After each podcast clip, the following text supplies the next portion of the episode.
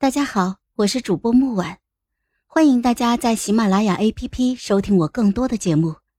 今天我们带来的故事叫《朝朝新野》第十四集。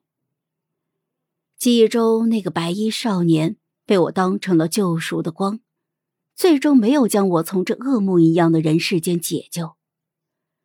年少时的执念是所有祸根变成伤口的根源，磨成了一把把利刃，无情的嘲讽着我的荒唐可笑。我觉得很难受，心在痛，身体在痛。可从前受伤丢了半条命的时候，也没有像此刻这么的痛。感觉快要窒息了，仿佛有无数把冷刃钻入了体内。四肢百骸痉挛抽搐，翻脚的内里血肉模糊。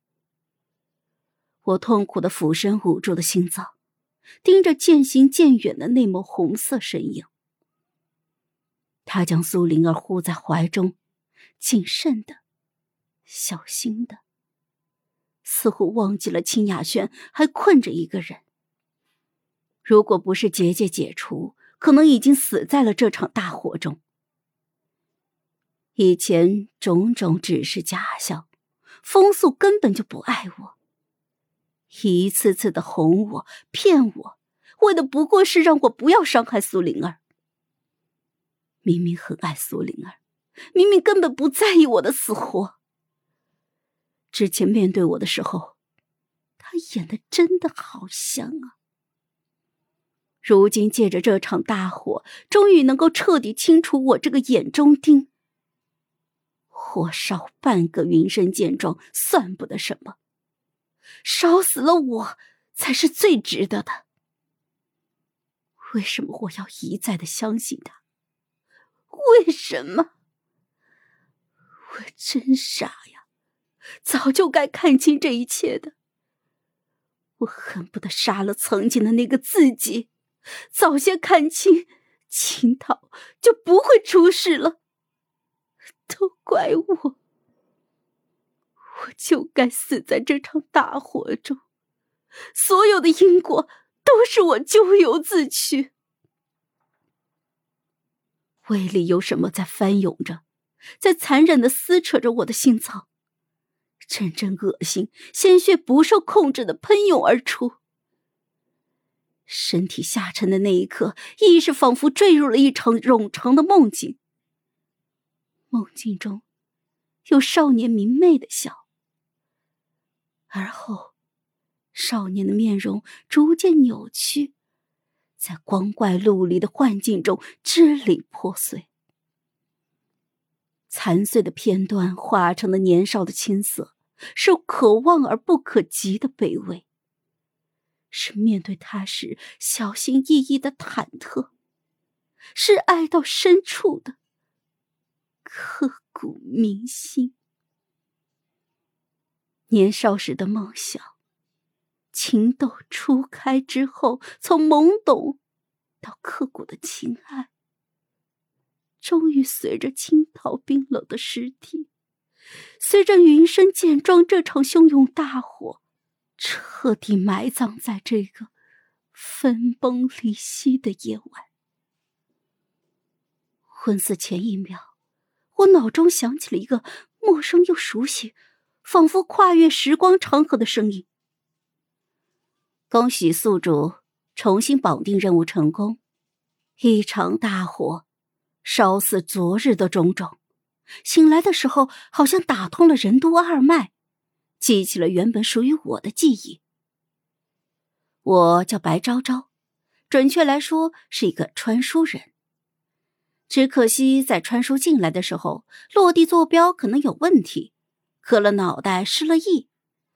失忆之后，系统试图和我重新绑定，但是无济于事。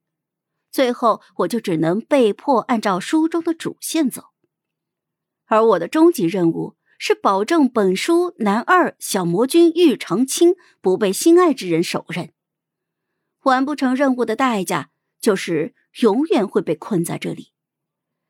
简而言之，玉长青就是那种网文标配的男二，身世凄惨，不被爱，年幼时被父亲作为和仙门谈判的筹码而封印了。